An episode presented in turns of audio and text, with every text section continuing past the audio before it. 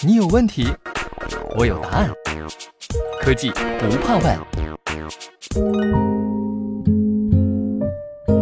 今天是西门子公司创始人维尔纳·冯·西门子二百零二岁的生日。首先，祝西门子老爷爷生日快乐！大家都知道，西门子公司是一家全球闻名的五百强企业。Siemens 这个词就是来自公司创始人维尔纳·冯·西门子的名字。西门子先生不仅是一位成功的创办了西门子公司的企业家，还是一位伟大的发明家。他发明的指针式电报机和实用发电机，为我们迈入电子电器时代带来了深远的影响。今天，西门子也是物理学中电导的标准国际单位。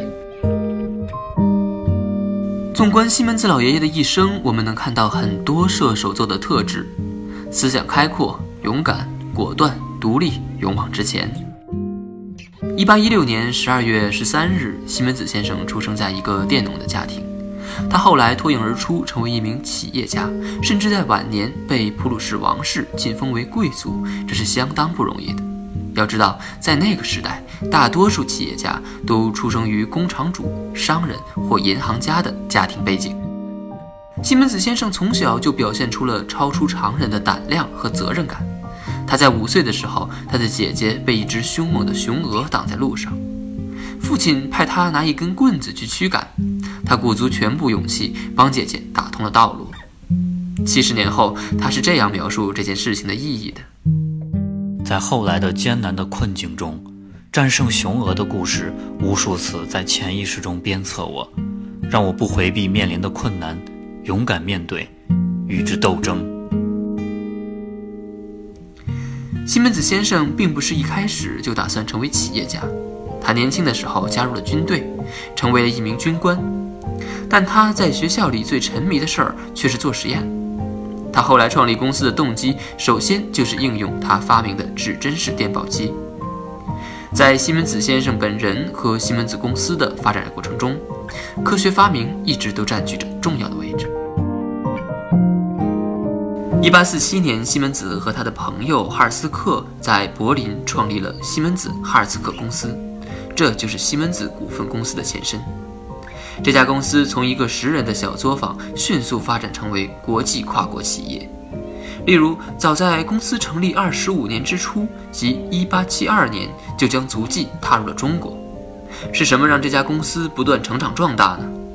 他曾在给他的妻子马蒂尔德的信中写道：“我更多是生活在未来，只要未来对我露齿一笑，我就乐于承受他的粗粝。”后来，他的弟弟卡尔深陷困境，他也建议卡尔始终专注于长远的未来，这才是最重要的。今天，在位于北京的西门子大楼大厅的墙上镌刻着这样一句话：“绝不会为了短期利益而牺牲未来。”很巧合的是，在西门子中国的职工中有九十八人也是和西门子老爷爷同一天生日呢。这九十八人中，男女比例为七比三，与西门子中国整体男女比例大致相同。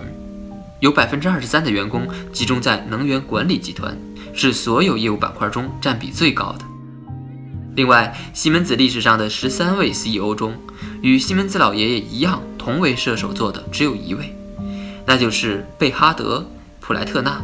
上世纪七十年代，在他的推动下，西门子在微电子和数据处理等领域取得了卓越的成就。